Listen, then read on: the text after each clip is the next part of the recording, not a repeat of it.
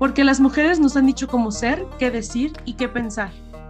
Venimos a romper el orden establecido, a informar con la verdad y cuestionar lo que nos han negado. Nunca más silencio. Entérate, mujer.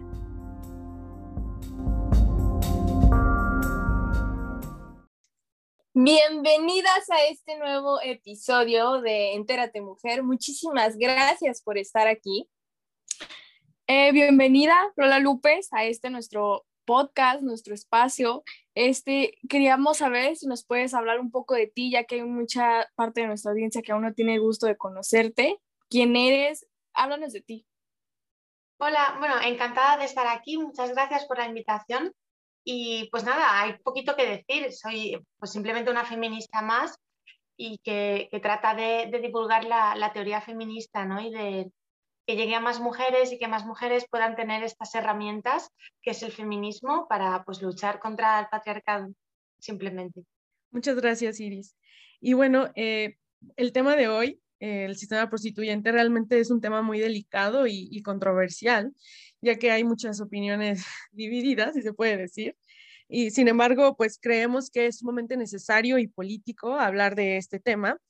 Y bueno, para empezar, em, tuve el gusto de tomar un taller de la Escuela de Pensamiento Feminista de Entérate Mujer 2, en el cual me, fue justo de este tema del sistema prostituyente.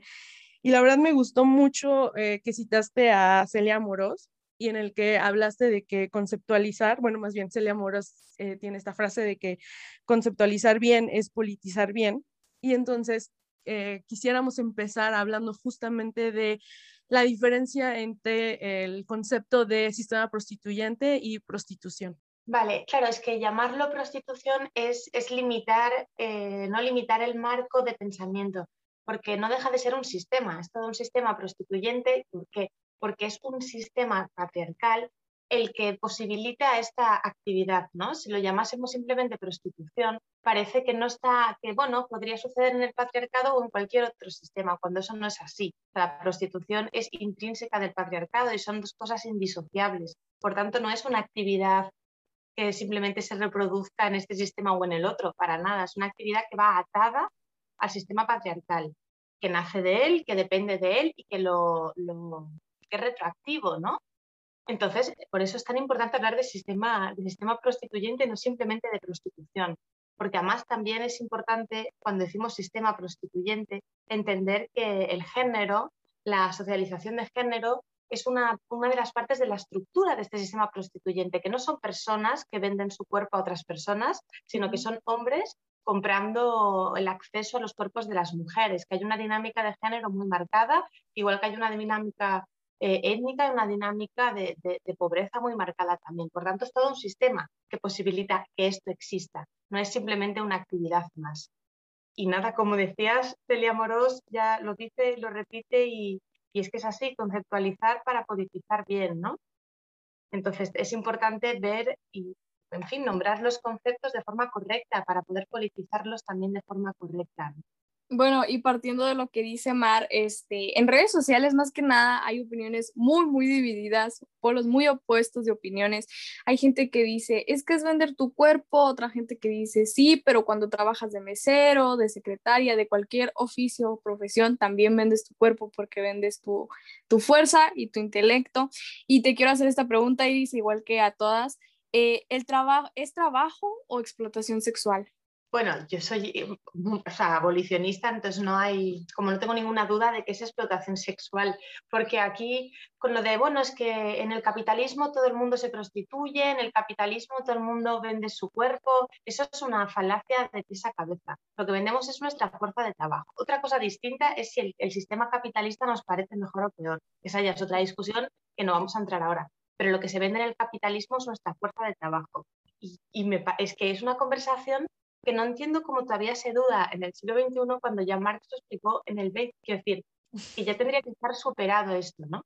Y vender tu fuerza de trabajo significa, primero, que no estás vendiendo tu cuerpo, es decir, que eres sustituible en el sentido de que yo puedo hacer un café, pero lo puede hacer también Manolo, ¿no? Digo un café porque yo soy camarera, entonces da igual quién esté haciendo el café, porque no, es, no somos nosotras o Manolo el producto, sino que es el café y, además no, vendemos, no, nos vendemos a nosotras mismas nuestro cuerpo precisamente por eso, porque estamos vendiendo una fuerza de trabajo, es decir, estamos generando un producto con nuestro cuerpo, ya sea intelectual, como puede ser un libro o una clase, una charla lo que sea, o un poema, una idea, o algo físico como un café o trabajar, yo qué sé, eh, no sé, de taxista, lo que sea, que es algo que haces físico, ¿no?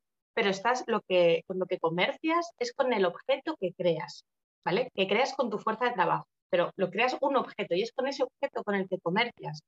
Y no sucede así en el sistema prostituyente. En el sistema prostituyente, el producto con el que se comercia, y digo se comercia porque no comercian las mujeres prostituidas, comercian los proxenetas, es el cuerpo de la mujer y somos indisociables de nuestro cuerpo. Es decir, que no tiene nada que ver vender tu fuerza de trabajo, es decir, crear algo y comerciar con ese algo, que que tú seas el producto con el que se, hace la transición económica. No tiene nada que ver y me parece, bueno, muy falaz y, de hacer un muy mal análisis comparar las dos cosas y decir, no, en el capitalismo todo el mundo se vende, todo el mundo se prostituye. Bueno, es que, vamos a ver, no es lo mismo, ¿no? Vender tu fuerza de trabajo que vender tu propio cuerpo y ya Marx ya explicaba y hacía esa distinción. Entonces, es que me sorprende, me sorprende que todavía hoy en día eh, tengamos ¿no? que, repetir lo que yo considero que es evidente.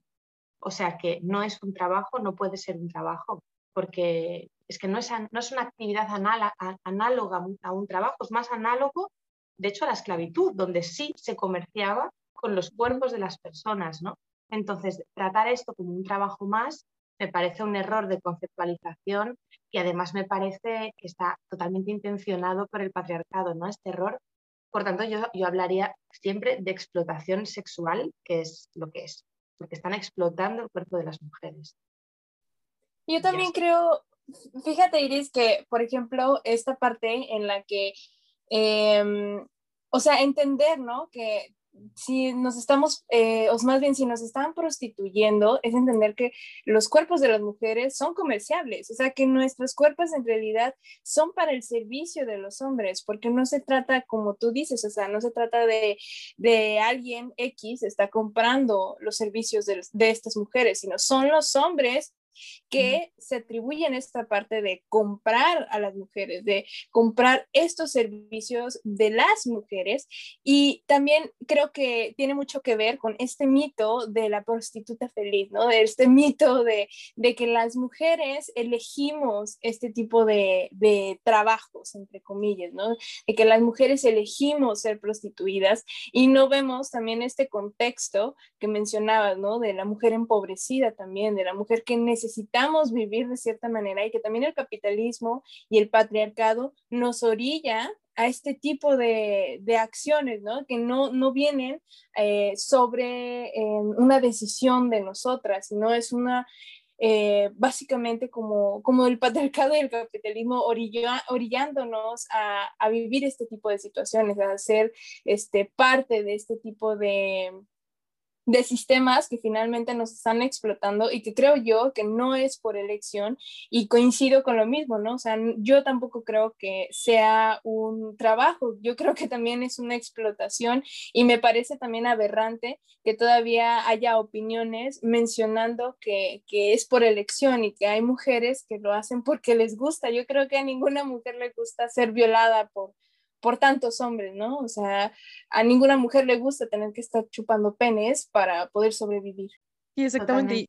Y, creo que este, por eso quisimos como empezar a explicar un poco de que esto era parte de un sistema, eh, de, de, un sistema patriarcal, pero obviamente como ya eh, mencionó Iris, es de una intersección entre otros sistemas como el capitalista, el, el racial y que justo como es parte de un sistema es falar decir que, que puede ser una decisión a, nivel individual, ¿no? Que podemos hablar de, la libre elección o que podemos hablar del consentimiento cuando justamente hay un, todo un sistema atrás que nos afecta eh, nuestra propia decisión, nuestra libertad, nuestro consentimiento, ¿no? Esta, esta libertad que no, no puede estar presente. Eh, en un contexto que no es libre, ¿no? O sea, no puede haber libertad así, así de simple en un contexto que, que no es libre y que al contrario es totalmente opresivo.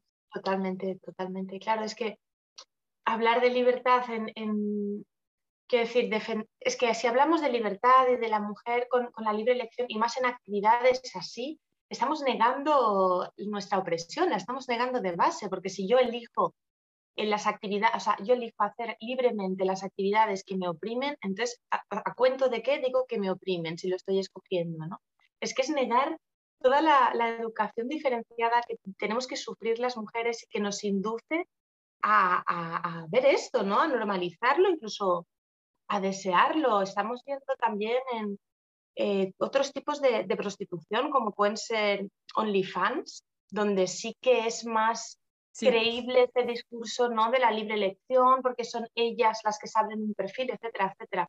Pero sigue siendo falaz esto de la elección, ¿no? Es como, ¿cómo voy a elegir cosificarme? ¿Cómo voy a elegir que mi cuerpo sea un producto?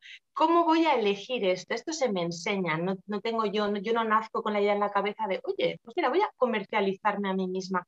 Que no funciona así, es, es un aprendizaje, ¿no? Y el aprendizaje, como, como dices, en un sistema jerarquizado, que jerarquiza los sexos, pues es un aprendizaje ya viciado de, base, ¿no? ¿no? No hay libertad allí ninguna. Y que ahorita que mencionas precisamente el OnlyFans, o sea, creo que está ya ahorita tan normalizado y, y, que muchas personas dicen, no, es que este, en el OnlyFans no son mujeres empobrecidas, ¿no? O sea, las mujeres lo hacen porque quieren, las mujeres lo hacen porque es empoderante y también esta parte del empoderamiento, creo yo, que, entra mucho en, en, la pornografía, incluso que está tan relacionada a todo este tema, es esta parte en la que tenemos que empezar a cuestionar qué es lo que el patriarcado nos está vendiendo como empoderante, qué es lo que el patriarcado también nos está vendiendo como parte de, mira, este, qué padre, o sea, empodérate amiga, eh, aquí en, en OnlyFans vendiendo tu cuerpo, aquí lo vas a lograr. Entonces creo que es parte también de, de esto mismo que tú mencionas. O no sé qué, qué opinas, Iris. Es que el, concepto de empoderamiento es uno de los conceptos más que nos han robado,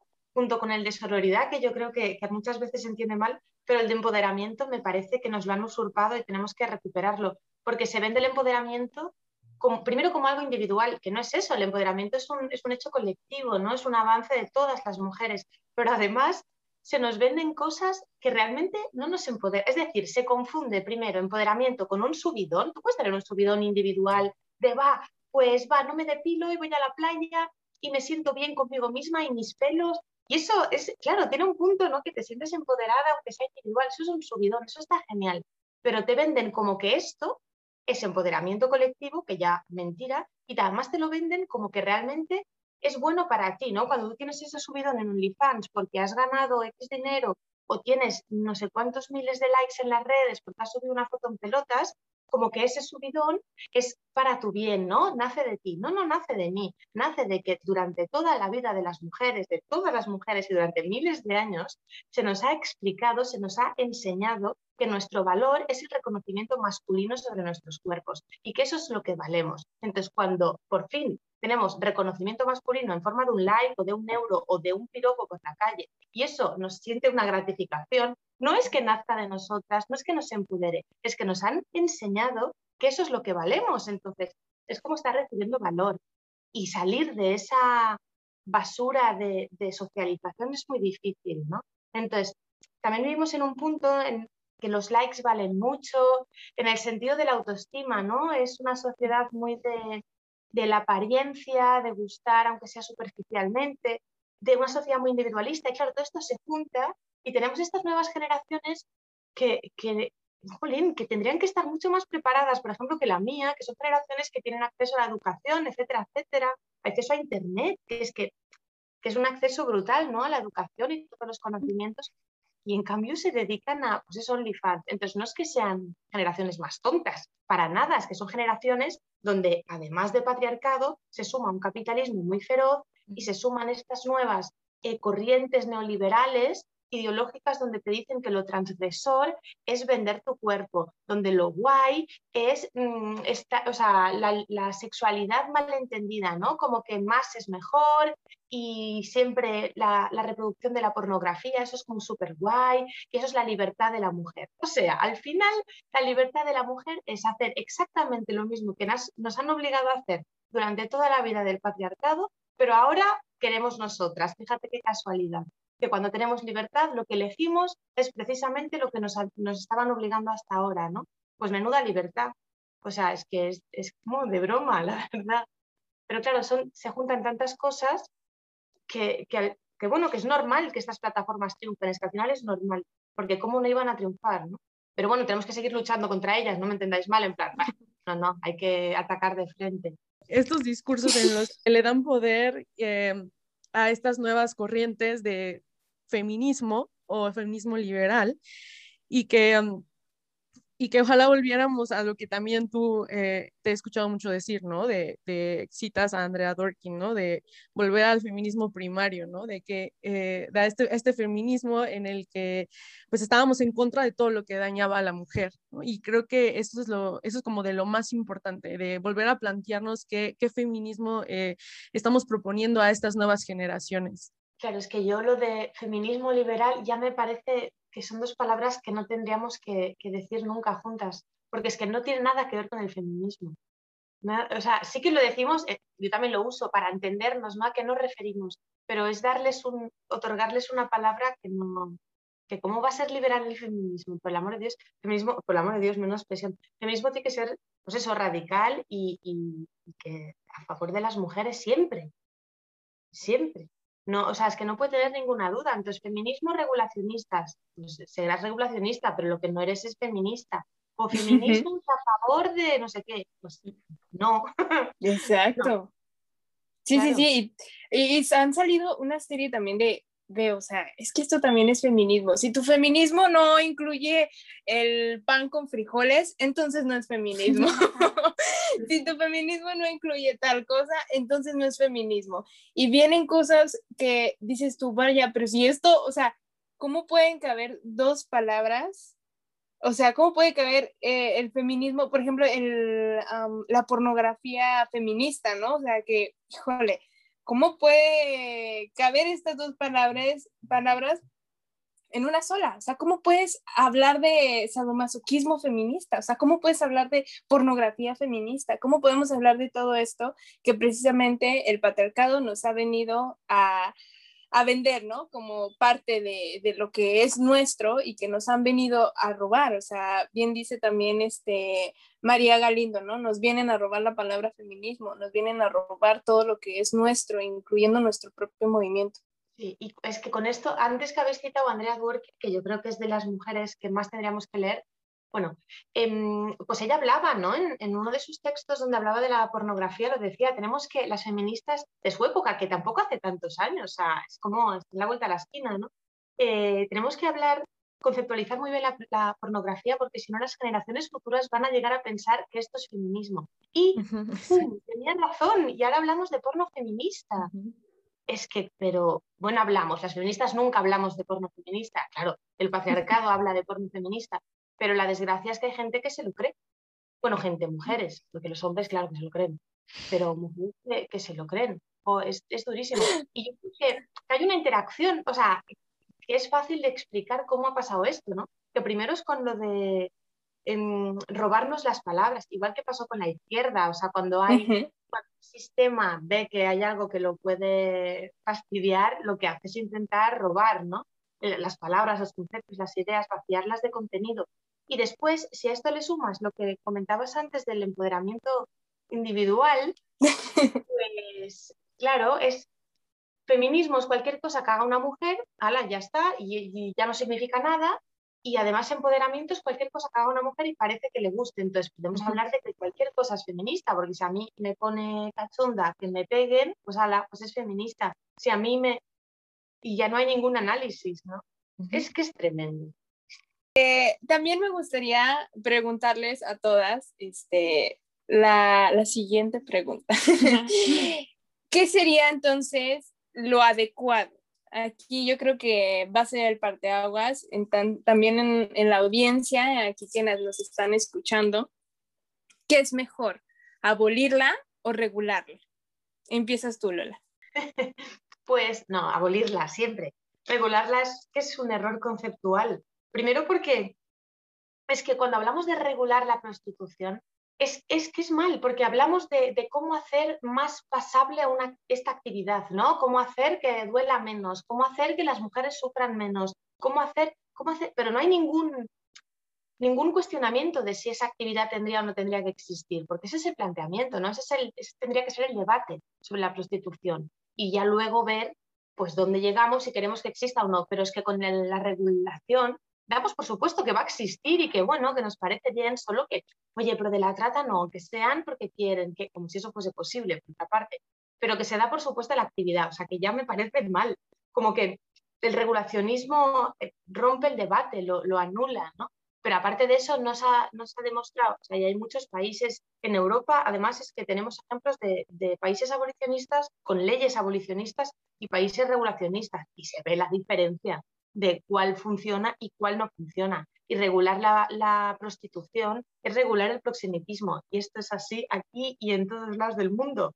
¿Por qué? Porque es el proxeneta el que se va a dar de alta como empresario y va a dar de alta a las mujeres prostituidas si le interesa y si no, pues no. Porque nadie le va a ir a decir nada porque ya es legal ese señor y su negocio. Y además, una vez regulamos la prostitución como actividad, entran, entre otras muchas cosas, entra en el mercado capitalista. ¿Qué significa? Que se puede hacer publicidad sobre la misma. Es decir, que las ofertas, la oferta de demanda cada vez van a ser más feroces. Llegando al punto de Ámsterdam, donde hay mujeres expuestas como si fuesen, pues no lo sé, una mesa de salón en un escaparate, en la calle.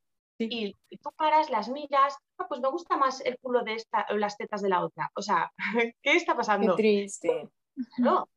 Y eso se vende como, no lo sé, como moderno o como, no lo sé. Y en cambio en países con leyes abolicionistas sí que se está demostrando, porque Suecia puso la primera ley abolicionista europea en el 1999, es decir, ya han pasado suficientes años como para que podamos echar la vista atrás y ver si funciona o no funciona.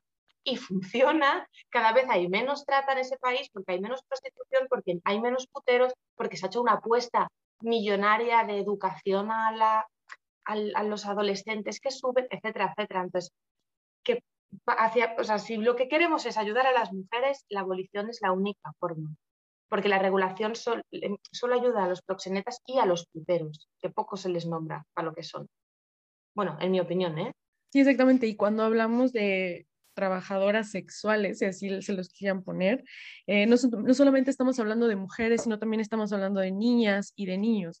Que creo que esa es la, otra mirada que, que, no, estamos, no, no estamos viendo y que incluso en países como Australia, pues tienen este término dentro de, de, este nuevo este, sistema o que quieren hablar de trabajo sexual, que a los niños les llaman trabajador infantil del sexo.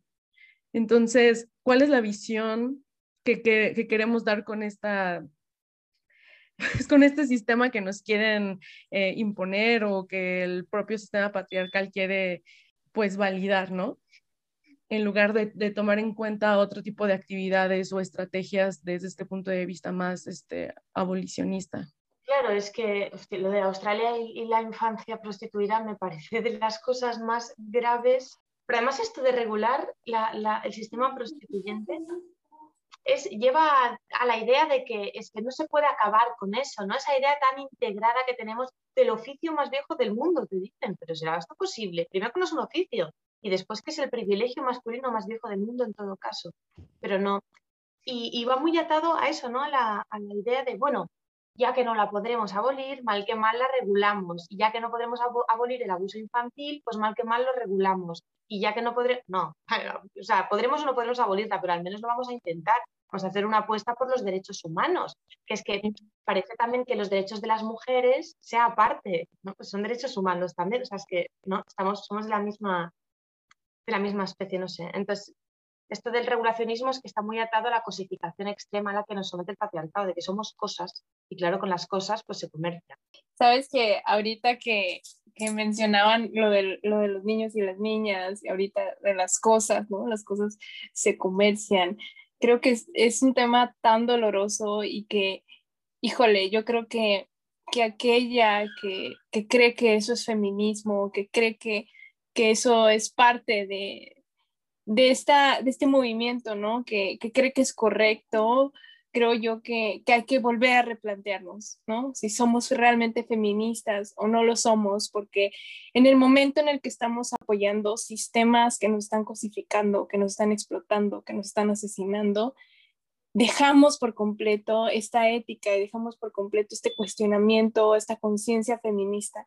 Entonces creo yo que, que hay que empezar a replantearnos qué es lo que estamos apoyando y por qué lo estamos apoyando. Y también estas muchas bromas que yo he escuchado de, no sé si a, ustedes les ha pasado, pero yo en, internet me, me he dado la tarea de, de leer algunas cosas que publican y, y, son referentes siempre a la prostitución, a la prostitución, ¿no? O sea, yo veo imágenes, veo posts que dicen, cambia mi amiga, cambia mis amigas por un, este, por un elote, o sea, cosas como jijiji, jajaja, qué gracioso, ¿no? O este, emprendiendo mi nuevo negocio y está una cámara y en la computadora está el logotipo de OnlyFans, ¿no? Y jijiji, jajaja, qué gracioso, ¿no? Y todo el mundo lo comparte y ay, qué graciosa eres, amiga, qué gracioso eres, amigo. Pero fuera de, de esas bromas, fuera de estas publicaciones, fuera del internet, hay mujeres, hay niñas y niños que están siendo violados todos los días y tomar esto tan a la ligera y apoyar esto tan a la ligera y no cuestionárnoslo es olvidar el, el sufrimiento que están viviendo miles de mujeres en nombre de, de, tener que conseguir dinero para comer, ¿no? No solo para ellas, también para sus hijos, para sus hijas, para sobrevivir. Y yo creo que ninguna mujer merece tener que estar siendo violada todos los días para sobrevivir. Y yo creo que eso eso es lo que más se nos tiene que quedar este, en cuenta siempre, que, que por más que a lo mejor no, no podamos entender esto del capitalismo, del neoliberalismo, del patriarcado, que es importante empezar a, a aprenderlo, empezar a estudiarlo, es entender también por parte de la empatía. Es esta parte de la empatía de decir, ninguna mujer elige ser prostituta, ninguna mujer elige ser prostituida, ninguna mujer elige ser comerciable, porque el cuerpo de las mujeres, las mujeres no somos objetos. Y, y si no tenemos esto, es, todo esto en cuenta, si no tenemos esta misma conciencia, vamos a seguir apoyándolo y vamos a apoyar a instituciones que quieren regularla y vamos a apoyar con todas las fuerzas a Marta Lamas, que está tan metida en todo esto también. Entonces, hay que empezar a cuestionarlo. Totalmente, sí que hay una carencia de, empatía. Yo entiendo que también porque a las mujeres a la hora de pensar lo que es eh, una mujer prostituida, la realidad que tiene que vivir, muchas de las mujeres que apoyan eso es porque nunca han pensado realmente en lo que es, simplemente lo ven como una actividad comercial más y ya está, porque es que pensarlo es, que es muy doloroso. Quiero decir que es que, o sea, si no lo has vivido es casi inimaginable lo que es eso por un lado. Y después que, hay un factor de, pues bueno, yo siempre lo digo, el regulacionismo a mí me parece política de ricos. Y además en masculino, política de ricos, porque por, dos mujeres que son con un eh, nivel económico medio alto, etcétera, etcétera, eh, que bueno, ellas se quieren prostituir por lo que sea, que después tendríamos que ver ese análisis y seguro que no es porque quieren y hay otra explicación, seguramente traumas eh, de abusos sexuales en su infancia, que es algo que también sucede mucho, etcétera, pero porque esas dos mujeres puedan em, tener su actividad, digamos, pues legalizada, tenemos que legalizarlo todo, es decir, es política de ricos, es política de eh, vamos a, bueno, pues apoyar al 1%, lo que sea, en decremento de, todo el resto, ¿no? Pasando por alto de que más del 95% del, sistema prostituyente se nutre de la trata, que no hay. Y luego el otro 5%, insisto, que es más que cuestionable, que sea porque quieren, ¿eh? Así es, Pues bueno, estamos llegando al final de este episodio. ¿Algo más que quieras aportar acerca de, este tema? Eh, conclusiones que quieras dar al respecto. No, que, hay que escuchar a las supervivientes siempre, a las supervivientes de verdad, no a esas que te dicen que, como el sindicato de otras o Amar, ¿qué, qué es eso? A las supervivientes de verdad, como Alika Quinan o Amelia Pignaus o Sonia Sánchez, digo que si hay tantísimas. Sonia, sí, buenísima. Sí, ella es tremenda. Pues escucharlas siempre, es que si las escuchas no, no te queda otra que, que ver que la abolición es el único camino correcto. Pues muchísimas gracias, Iris. De verdad que ha sido una plática súper amena, yo creo muy informativa y que nos va a ayudar a todas, este, no solo nos ayudó a nosotras que estamos aquí, sino eh, a todas las personas que nos están escuchando, todas las mujeres que, que quieren informarse sobre todo con este tema. De verdad, muchísimas gracias por aceptar estar aquí. Gracias, no, a vosotras, un placer. Y siempre es importante hablar de, esta, de estas cosas y ponerlas encima de la mesa, que no, que no se queden invisibles. Así que gracias. Síganos, por favor, en todas nuestras redes. Estamos como Entérate Mujer. Y por favor, también encuentras a eh, Lola como arroba Lola Lupes para que puedan seguir aprendiendo también de todos estos temas. La verdad, los aborda súper padre. Y bueno, nos vemos en el próximo episodio.